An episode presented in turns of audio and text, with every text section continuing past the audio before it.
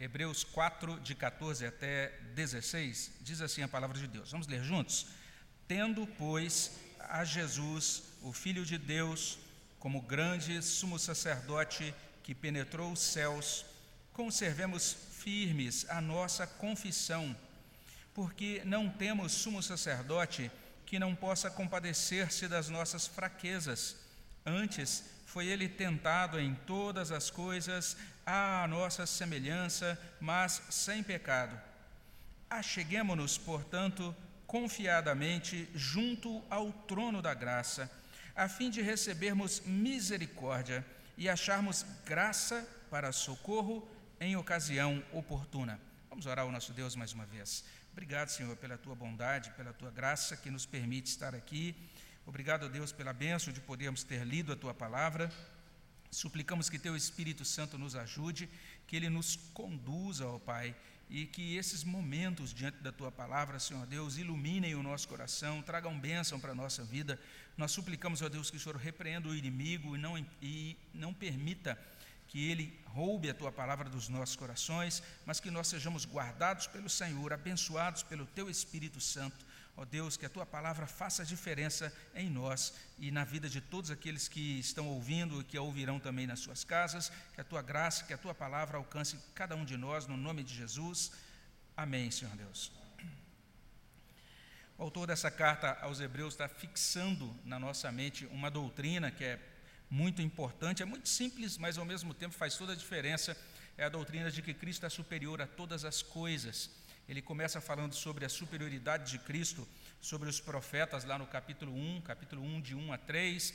Em seguida, ele vai dizer que Cristo é superior aos anjos, lá no capítulo 1, verso 4. E ele prossegue assim até o capítulo 2, versículo 18. Uh, ah, o terceiro passo vai ser dizer que Jesus é superior a Moisés. Ele vai dizer isso lá no capítulo 3, 1 até 4, 13.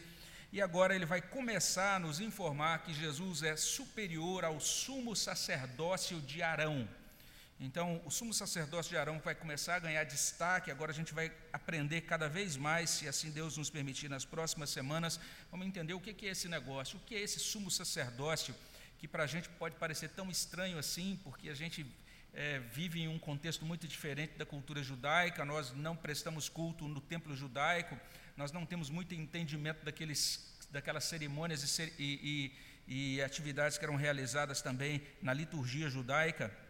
A gente vai aprendendo pouco a pouco o que significa esse sumo sacerdócio.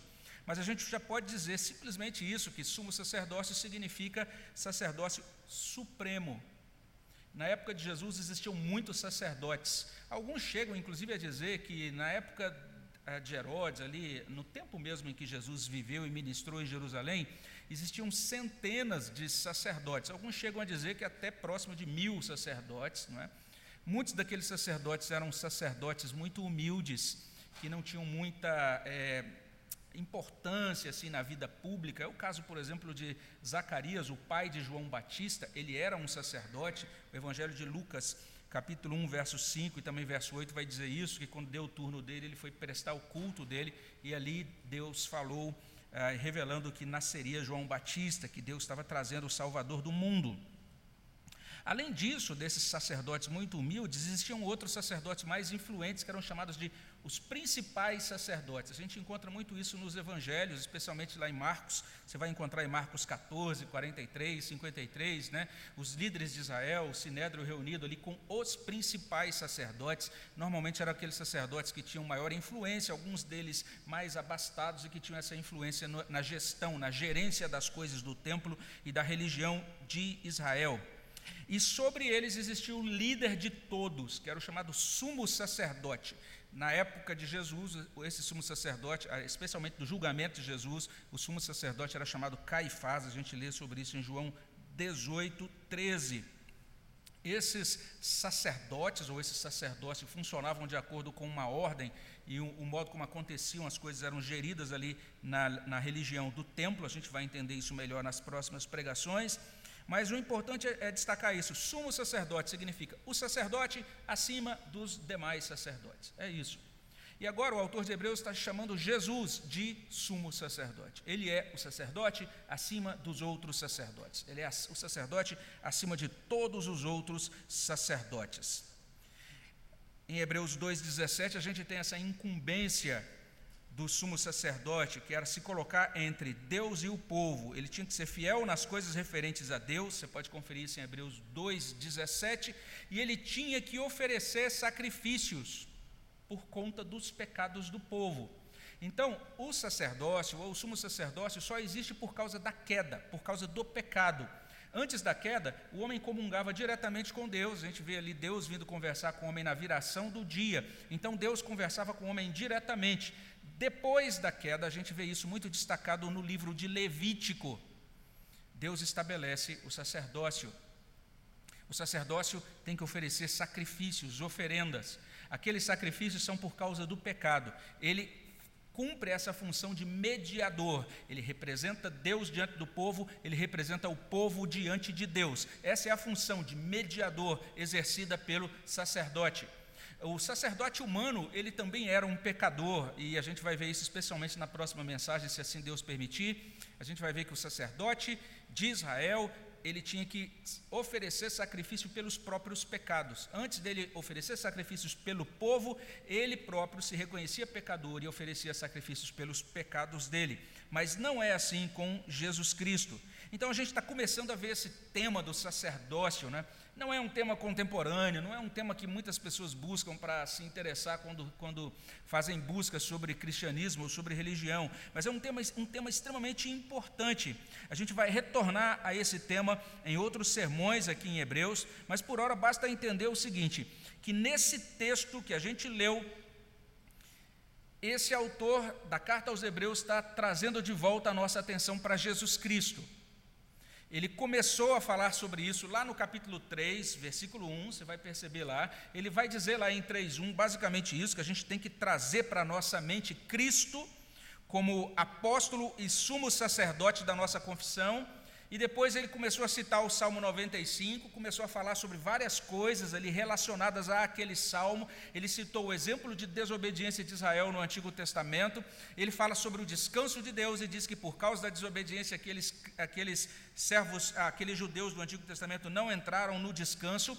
Ele vai chamar a atenção para a necessidade de perseverança e agora no final do argumento ele volta a atenção para Jesus de novo. Ele começou dizendo: olhem para o apóstolo e sumo sacerdote da nossa confissão.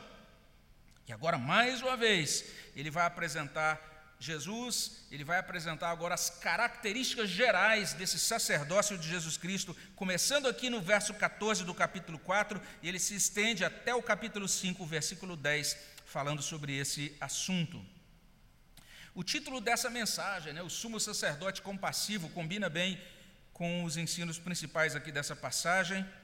O Senhor Jesus Cristo é apresentado aqui como nosso sumo sacerdote. Nosso, ou seja, Ele é o sumo sacerdote de todos, de todos aqueles que acreditam nele como Salvador, que confiam nele como Senhor. Se você confia em Cristo como Salvador da sua vida, Cristo é o seu sumo sacerdote. E como nosso sumo sacerdote, Primeiro, Jesus é fonte da nossa perseverança, é o que esse autor fala aqui no verso 14. Em segundo lugar, ele se compadece das nossas fraquezas, é o que ele diz aí no versículo 15. E em terceiro lugar, ele nos assegura socorro, é o que consta aí no versículo de número 16 dessa carta aos Hebreus, capítulo 4. Então prestemos atenção nesse verso 14, e aqui a gente tem o primeiro ensino: Jesus, o nosso sumo sacerdote é a fonte da nossa perseverança. É muito importante a gente entender isso, porque até aqui esse autor da carta aos Hebreus tem falado sobre perseverança. Até aqui, nesta carta, nós temos sido convocados, concitados a nos esforçar, a nos apegar a Deus, a nos apegar ao Senhor, a não deixar de lado o nosso compromisso com Ele, a levar a sério a nossa obediência a Ele. Até aqui nós temos, temos sido chamados para essa doutrina. Aqueles que pertencem a Deus perseveram, aqueles que pertencem a Deus ouvem a palavra de Deus, aqueles que pertencem a Deus atendem a palavra de Deus, aqueles que, que pertencem a Deus tem à, sua frente como alvo principal desfrutar, alcançar esse descanso de Deus, esse descanso sabático que Deus estabeleceu desde a criação. Então, essa é a grande ênfase até aqui. Agora, o autor de Hebreus está dizendo o seguinte: do que nós precisamos para perseverar? Ele diz: de Jesus. Jesus é a base da nossa perseverança. Ele diz no verso 14: Tendo, pois, a Jesus, a Jesus, o Filho de Deus, como grande sumo sacerdote que penetrou os céus, conservemos firmes a nossa confissão. Como é que a gente conserva firme a nossa confissão? Isso só é possível porque Jesus é o nosso sumo sacerdote, o nosso grande sumo sacerdote. Ele começa dizendo: Tendo, pois, ele está ligando isso ao que ele disse anteriormente, e ele prossegue então dizendo: Jesus é o Filho de Deus. Ele é o Filho de Deus que penetrou os céus. Essas duas declarações, essas afirmações são muito dignas da nossa atenção, porque quando ele diz ele é o Filho de Deus, ele não está dizendo que ele é filho de Deus, como também nós somos filhos de Deus por adoção, não é esse o sentido. Ele está dizendo que ele é o Filho, o único gerado por Deus. Você vai ver isso lá no capítulo 5, versículo 5. Ele vai citar aquele salmo que a gente já mencionou antes. Esse autor já mencionou esse salmo lá no início, né? Ah, e ele vai citar especificamente aquele trecho: Tu és o meu filho, eu hoje te gerei. Salmo 110, a Bíblia está dizendo que Jesus é divino, ele é Deus, ele é o único gerado pelo Pai, ele é da mesma substância do Pai. E ele é o único capaz de penetrar. E essa aqui é uma palavra bem interessante no original, está dizendo que ele penetra os céus, que ele penetrou os céus, tendo a Jesus, o Filho de Deus, como grande sumo sacerdote que penetrou os céus a palavra literalmente aí é atravessar. Ele atravessou os céus. É algo bem interessante. Não apenas o texto está dizendo que Jesus foi morar no céu, ou que ele reside no céu, mas a ideia aqui é que Jesus é aquele capaz de atravessar os céus. Por isso que diz assim na King James atualizada: Ele é aquele que atravessou os céus. Ou seja, ele é Deus, ele é filho de Deus, ele é o único que consegue ir acima e ir além de todos os céus, ele é o único que consegue comungar diretamente, é, sem nenhum intermediário, né? Desta comunhão com Deus, o Pai. E é por isso que ele é o grande sumo sacerdote. Não é por causa de nenhuma realização humana dele, mas é por causa da essência dele é o fato de que ele é filho de Deus, e isso o torna o grande sumo sacerdote.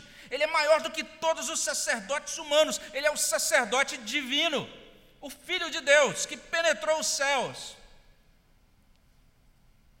E esta relação singular de Jesus, Deus Filho, com Deus Pai, ela devia, ela é suficiente para motivar o nosso esforço pela perseverança. Uma vez que Jesus, Filho de Deus, aquele que penetrou os céus, é o nosso sumo sacerdote, veja só, conservemos firme, ou firmes, ou, como diz a outra tradução, revista corrigida, retenhamos firmemente a nossa confissão. Então você agora tem a sua confissão em Cristo, você pode segurá-la firme. Por quê? Por que você pode segurá-la? Porque Jesus Cristo que é Deus, que é o Filho de Deus, que penetrou os céus, ele é o nosso sacerdote, ele é a garantia de que nós permaneceremos firmes. Esse é o primeiro ensino. O nosso sumo sacerdote Jesus é a fonte da nossa perseverança. E daqui a gente pode avançar para, em segundo lugar, dizer o seguinte: Jesus, o nosso sumo sacerdote, se compadece das nossas fraquezas. Esta é a verdade aqui do verso 15 porque não temos sumo sacerdote que não possa compadecer-se das nossas fraquezas. Antes foi ele tentado em todas as coisas à nossa semelhança. Mas observe o detalhe final: mas sem pecado. A doutrina aqui é: Jesus, o nosso sumo sacerdote, se compadece de nós, ele sente compaixão por nós. Ele transborda de compaixão por nós. E eu sei que isso pode parecer muito comum para você que foi criado na igreja, mas se você provém de outras religiões, você sabe da diferença que isso faz. Por exemplo, os gregos não tinham necess, é, é, dificuldade em acreditar em uma divindade, mas eles, de todos os modos, em todas as suas filosofias, eles nunca conseguiram produzir isso, uma divindade que se preocupasse ou que sentisse as mesmas coisas que os humanos. Em algumas concepções gregas, por exemplo, eles diziam inclusive o seguinte: que uma das características da divindade é a apatia. Ou seja, um ser divino não pode ser afetado por emoções. É, esses gregos diziam algo mais ou menos assim: que quando você se alegra ou quando você se entristece, você é afetado por outras coisas, por coisas fora de você, coisas que produzem alegria ou que produzem tristeza. E Deus, um ser divino, um ser assim que é transcendente acima dos demais, não poderia jamais ser afetado por coisas externas. Então ele não podia sentir, ele tinha que ser apático às emoções.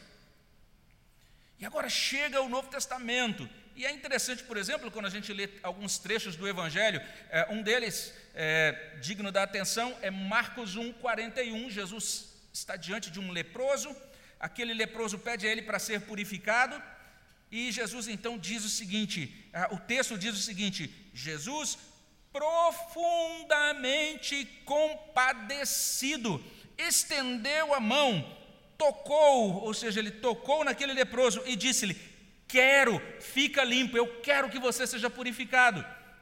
E então aquele leproso foi curado. E perceba a, a, a expressão profundamente compadecido. A ideia lá, inclusive em Marcos 1,41, é que Jesus foi mexido por dentro. Então, dentro dele houve essa, esse movimento, e ele agora então expressou esse movimento na cura daquele leproso. Ele foi tocado por compaixão. Aqui no texto de Hebreus, o verbo que é traduzido aqui por compadecer-se é a mesma palavra que dá origem aqui na nossa língua portuguesa ao termo simpatia. Simpatizar-se significa literalmente compartilhar o sentimento do outro. O texto está dizendo que esse sumo sacerdote ele é capaz de compartilhar dos nossos sentimentos. Esse sumo sacerdote, Jesus, filho de Deus, que penetrou os céus, ele sente como nós sentimos. E tem outro detalhe, é que se você prestar atenção, o texto vai dizer o seguinte, que ele se compadece, o texto não diz que ele se compadece de nós. O texto diz que ele se compadece de nossas fraquezas. Isso é bem interessante. E essa palavra aqui traduzida por fraqueza significa literalmente, podia ser traduzido por doenças ou limitações ou incapacidades. Ele olha para a gente e nos vê doentes, nos vê limitados, nos vê incapazes. Então vamos rebobinar aí o, a fita e a gente mostra que é da época do VHS, né? É, o que, que a gente viu lá atrás? Sejam perseverantes, não sejam incrédulos. Sejam obedientes. O que, que Hebreus capítulo 4, verso 15 está dizendo? É que apesar de tudo isso, nós não damos conta. Nós não conseguimos ser perseverantes por nossa própria força. Nós somos fracos. Nós somos doentes, nós somos incapacitados. E Jesus consegue se compadecer das nossas fraquezas, porque ele foi tentado em todas as coisas à nossa semelhança, mas sem pecado. O texto está dizendo: Jesus sofreu todo tipo de tentação. Então, guarde isso na sua cabeça. Ele sofreu todo tipo de tentação, sem exceção. Talvez você pense assim: ah, não, mas Jesus não foi tentado do jeito que eu sou hoje, porque aquilo que eu estou sendo tentado hoje não tinha no, no século I. É uma coisa nova. é uma novidade do século 21. A gente precisa entender isso de maneira bastante clara. As tentações básicas que assolam o ser humano são as mesmas tentações. O que existem hoje é o, são as velhas tentações que são aplicadas, são adaptadas ao nosso contexto. Mas todas as tentações se resumem àquilo que consta nos Dez Mandamentos, aquilo que consta lá em Êxodo capítulo 20. Ou seja, colocar outras coisas no lugar de Deus, confiar nessas outras coisas e prestar culto a elas, se devotar a elas, não respeitar a honra de Deus, o nome de Deus, não buscar e nem guardar o descanso de Deus, não honrar pai e mãe, não amar como nós devemos amar, ou seja, não matarás, cultivar impureza sexual, não adulterarás, desonestidade, não furtarás, mentira, não dirás falso testemunho, cobiça. Pega qualquer tentação atualíssima, você vai perceber que, no final das contas, você está lidando com essas mesmas questões abordadas desde a época do Antigo Testamento. São os mesmos problemas. Isso significa que quando Jesus viveu no século I, ainda que ele não tivesse internet, ainda que ele não tivesse tecnologia, mas ele foi tentado em todas as coisas. Ele foi tentado a praticar todos os pecados que nós também somos tentados. Mas teve uma diferença: ele jamais cedeu ao pecado, ele jamais pecou. É nesse sentido que o texto nos assegura. Foi ele tentado em todas as coisas, à nossa semelhança, mas sem pecado. Um servo de Deus explica isso da seguinte maneira: eu vou ler aqui o que ele escreve. Ele diz assim: Jesus conhecia profundezas, ele conhecia tensões e ataques de tentação que nunca poderemos conhecer. Longe da batalha dele ser mais fácil, foi incomensuravelmente mais difícil, porque nós caímos em tentação muito antes do tentador exercer todo o seu poder. Essa é a situação do ser humano. Antes do tentador, do tentador exercer todos, todo o poder da sua tentação, a gente já cai antes. Nós nunca conhecemos a tentação em sua forma mais violenta, porque caímos muito antes que esse estágio seja alcançado. Mas Jesus foi tentado muito além de qualquer coisa que possamos experimentar, pois em seu caso o tentador colocou tudo o que possuía no ataque. E ele dá uma ilustração, ele ilustra assim: Pensemos nisso em termos de dor. Há um grau de dor que a estrutura humana pode suportar. Quando esse grau é passado, a pessoa perde a consciência, de modo que há agonias de dor que não são percebidas. Acontece a mesma coisa com a tentação. Confrontados com a tentação, desabamos. Mas Jesus foi ao nosso limite de tentação e muito além dele. E ainda assim, Jesus nunca desabou. Ele foi tentado em todas as coisas sem pecado. A doutrina aqui é essa: que Jesus, o nosso, o nosso sumo sacerdote, o nosso grande sumo sacerdote, ele é tanto divino quanto humano. Foi isso que o tornou, vamos dizer assim, suscetível à tentação. E foi a sua divindade que o manteve firme também nesta mesma tentação. Isso diferencia Jesus daqueles sacerdotes do templo de Jerusalém, em Israel, naquele, naquele primeiro século. E essa é a segunda verdade. Jesus, o nosso sumo sacerdote, se compadece das fraquezas, porque ele sabe o que é ser tentado, ele sente como nós sentimos. E dito isso, a gente pode olhar aqui para o verso 16. Nesse verso, nós vamos aprender, em terceiro lugar, que Jesus, o nosso sumo sacerdote, nos assegura socorro. Eu não sei se você já tinha prestado atenção nesse verso 16.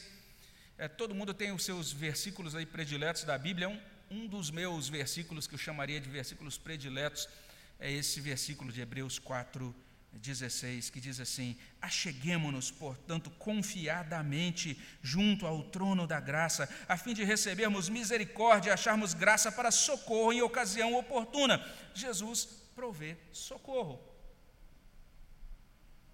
Eu não sei se você captou a finalidade do ensino.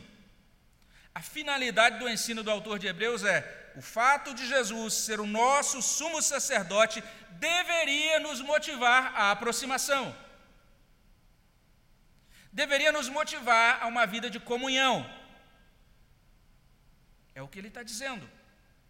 Acheguemos-nos. Outras traduções trazem aproximemo-nos. Sendo sincero, esse é o objetivo da Bíblia.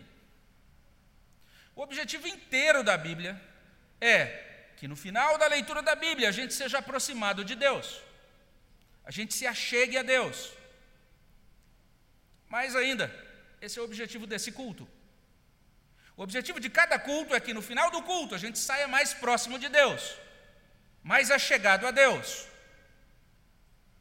Não adianta a gente conhecer muito da Bíblia, ou muito de conteúdos religiosos ou teológicos. Não adianta a gente ser especialista em cerimônia religiosa, participar de todas as reuniões e cultos, se no final das contas a gente não é aproximado de Deus. Acheguemos-nos, portanto, ou seja, com base em tudo isso, com base em Jesus como nosso grande sumo sacerdote. Mas tem mais. A gente deve fazer isso, entendendo o seguinte: existe aqui não apenas um chamado à busca, mas um chamado à atitude do buscador texto diz que nós devemos nos achegar com confiança ou confiadamente.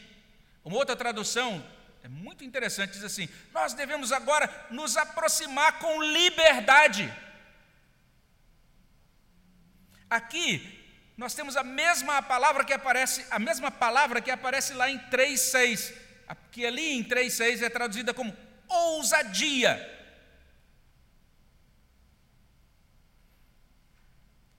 Isso nos ajuda a compreender que o cristianismo não requer apenas olhar para nós. Olhar para nós faz parte do cristianismo, a gente vai participar da mesa agora. É, o texto que trata disso diz: Examine-se, pois, o homem a si mesmo. A gente encontra muito, muito isso nos Salmos, né? os salmistas olhando para o próprio coração e fazendo algumas constatações a, a partir disso, especialmente no Salmo 51. Mas a Bíblia vai além. O cristianismo requer que, além de examinar a nós mesmos, nós também olhemos para Jesus Cristo. Entendamos que Jesus Cristo é o grande sumo sacerdote da nossa confissão. Ele é um sumo sacerdote compassivo. E a partir disso, desse olhar para Cristo, a Bíblia nos convoca a confiar nele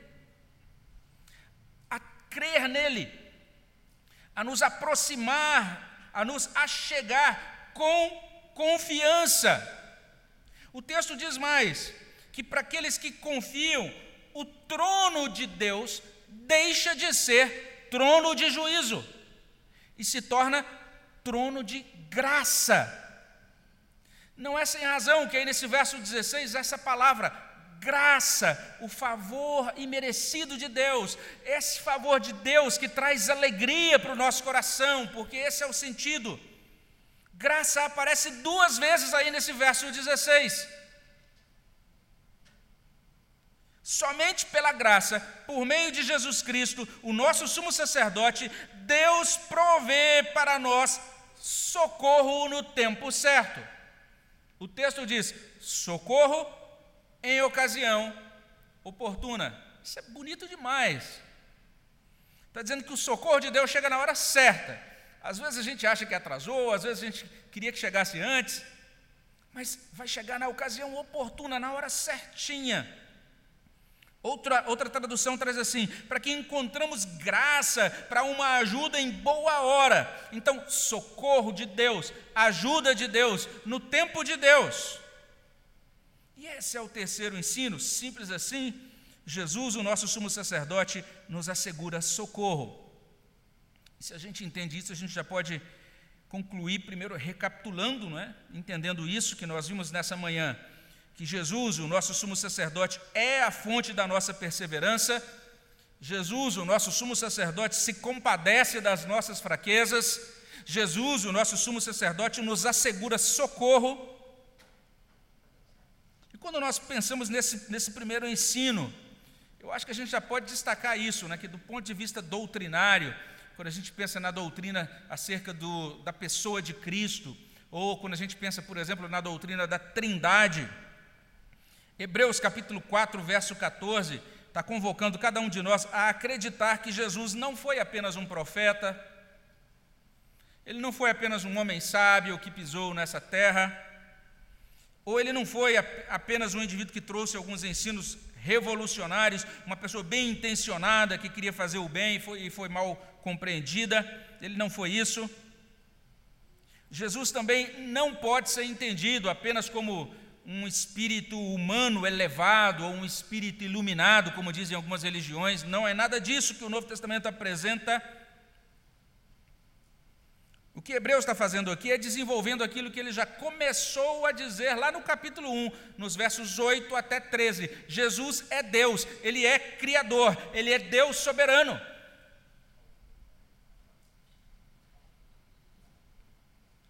E a partir desse ponto ele prossegue dizendo isso. Ele é a fonte da nossa perseverança. A fonte da nossa perseverança não são as circunstâncias, a fonte da nossa perseverança não é o nosso próprio, a nossa própria capacidade, ou força, ou desempenho.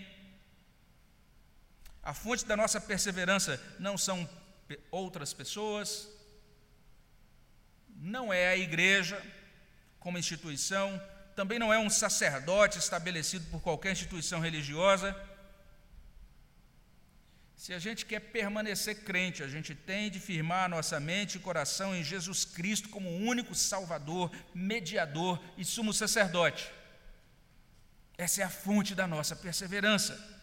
Todas essas coisas, por exemplo, circunstâncias, irmãos que nos apoiam a, a, no contexto da igreja, até mesmo aqueles que nos ajudam, nos discipulando, são grandes bênçãos, apenas quando eles apontam para Cristo quando eles nos ajudam a colocar nossa confiança em Cristo. Quando nós entendemos que todas essas coisas que Deus nos dá são meios de graça, são, na verdade, apontamentos, são é, canais que nos ligam, que o tempo todo nos convocam para depender de Cristo, para crer em Cristo. Nós podemos continuar firmes e crentes, porque Jesus é o nosso sumo sacerdote. Você pode permanecer crente e você está, pode estar aqui nesta manhã oferecendo esse culto, porque provavelmente o seu nome foi proferido pelos lábios desse sumo sacerdote diante do Pai. Jesus pronunciou o seu nome, ele intercedeu e intercede por você como sumo sacerdote diante do Pai. É isso que nos mantém firmes. Então a gente devia aproveitar essa ocasião para invocar Cristo, para acolher Cristo hoje, para declarar no nosso coração agora mesmo que Jesus é o nosso Senhor, o nosso Deus, o nosso grande sumo sacerdote, o sacerdote sumo da nossa confissão. A gente deveria nessa manhã acolher, responder a esse chamado de Jesus com fé, como a gente como a gente canta ali em um hino, hino 201, que diz assim: Vem já, vem já, alma cansada, vem já. Manso e suave, Jesus convidando, chama, ó oh, pecador, vem. E a segunda estrofe desse hino diz assim: Com paciência ele está esperando, hoje, por ti e por mim. Ó, oh, não desprezes a quem convidando, convida a ti e a mim. E pensando nessa compaixão, William Berkeley explica a compaixão de Deus aqui em Hebreus dessa maneira: ele diz assim, Deus entende.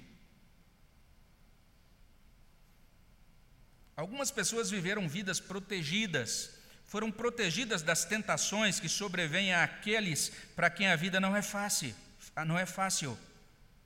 Algumas pessoas são plácidas, acham fácil controlar suas emoções. Outras têm uma natureza apaixonada que torna a vida mais difícil e perigosa. A pessoa que viveu uma vida protegida e que tem a natureza mais tranquila acha difícil entender por que a outra pessoa comete um deslize.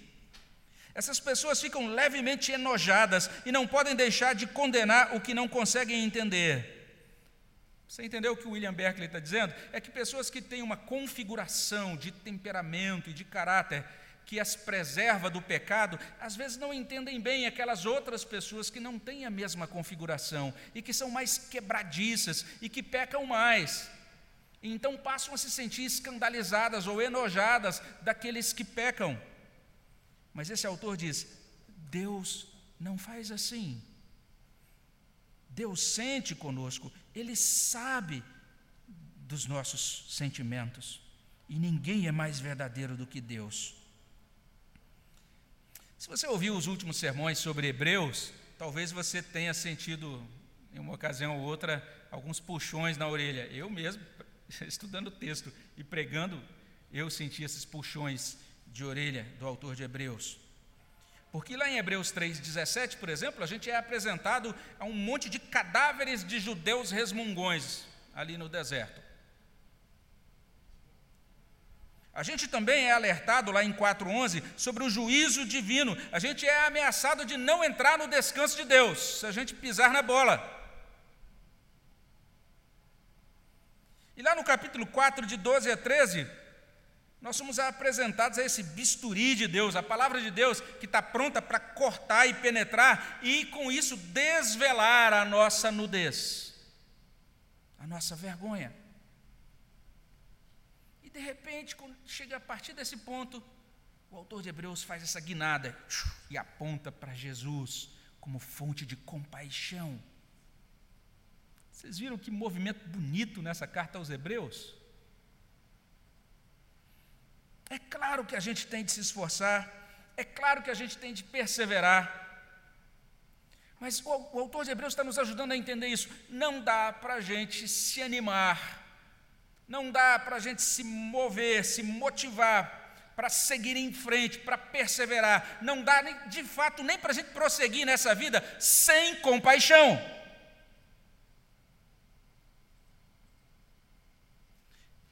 E ele continua dizendo: compaixão chega até nós por meio de Jesus. Que belo ensino! Esse é o Evangelho. Você consegue acreditar nisso? Você consegue acreditar que Cristo acolhe você com compaixão? Queria convidar você a falar com Ele agora. Vá até Ele. Refaça as suas forças na compaixão dEle.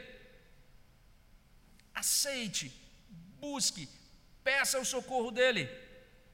Ele socorre aquele que clama. Mas entende, entenda isso. Quem ora a Deus deve fazê-lo com fé. Cheguemos-nos com confiança, com santa ousadia. Isso é impressionante. Porque o texto de Hebreus, até esse ponto, só nos convenceu do nosso pecado. A gente olhou para o exemplo dos judeus instáveis, resmungões, desobedientes, mencionados lá em Salmo 95. A gente ouviu sobre essa palavra de Deus que penetra e divide até o mais profundo da nossa alma. A gente entendeu que a gente deve se esforçar mais, se empenhar mais, caminhar com Deus nesse mundo mais e melhor. Mas você prestou atenção na sua vida nas últimas semanas? Pense nas suas ações, aquilo que a gente chama de ações externas, né? aquilo que pode ser visto por outros, constatado por outros. E pense também nos seus pensamentos, nas suas emoções, naquilo que você sentiu, como você sentiu. Se você for honesto, talvez você vai chegar a essa conclusão. Você vai parar para pensar um pouquinho nessas últimos, nesses últimos dias e você vai constatar o seguinte: você vai enxergar não apenas fraqueza, mas uma boa dose de malandragem.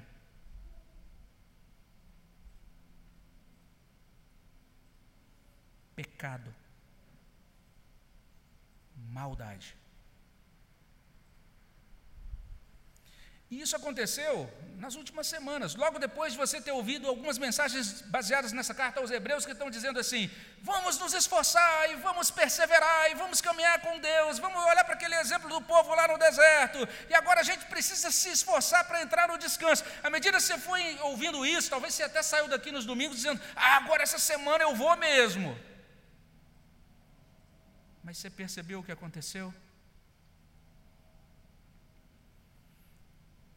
Quando decidimos nos dedicar mais a Deus, nós somos derrubados por pecados tolos, vis. Quando isso acontece, qual é a nossa tendência? Basicamente, a gente se retrai, se fecha, a gente sente vergonha de Deus e é afastado de Deus. A gente até pensa assim: ah, é culto de ceia, não vou nem participar da ceia.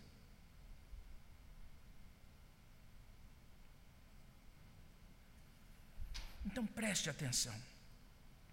Depois de mencionar os exemplos do deserto, de falar da palavra cirúrgica de Deus, esse autor nos apresenta Jesus, nosso grande sumo sacerdote, transbordante de misericórdia, e nos incentiva a buscá-lo com confiança.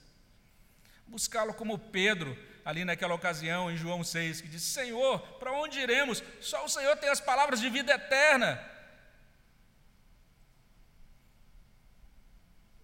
Se a constância da nossa vida com Deus dependesse do nosso desempenho, nós estaríamos perdidos. Mas olhando para Jesus, nosso sumo sacerdote, nós podemos ter ousadia, ousadia não baseada em nós mesmos, mas ousadia baseada em quem Jesus Cristo é. Ousadia baseada no ofício de Cristo como sumo sacerdote, grande sumo sacerdote da nossa confissão, ousadia alicerçada em Jesus Cristo.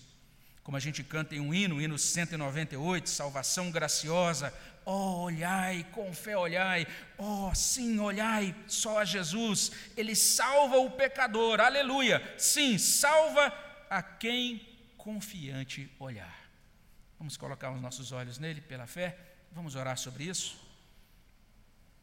Senhor, Ajuda-nos, ó Pai, para que nesta ocasião nós possamos olhar unicamente para Jesus Cristo, Autor, Consumador da nossa fé.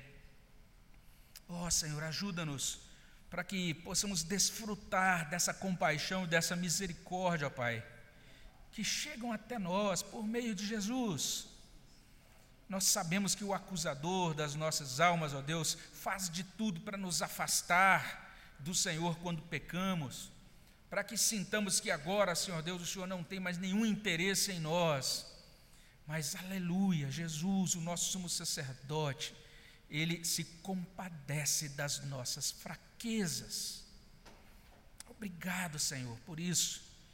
Alenta o nosso coração e anima o nosso coração a caminhar contigo com novidade de vida, com louvor nos nossos lábios, com gratidão no nosso coração, com dedicação de tudo que somos e temos para a tua glória, Senhor.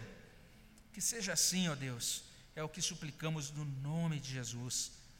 Amém, Senhor Deus. Eu quero convidar nesse momento os nossos irmãos presbíteros para virem aqui à frente, nós vamos ter a mesa do Senhor, a ceia do Senhor. Vamos participar dessa mesa que anuncia exatamente isso que nós ouvimos aqui.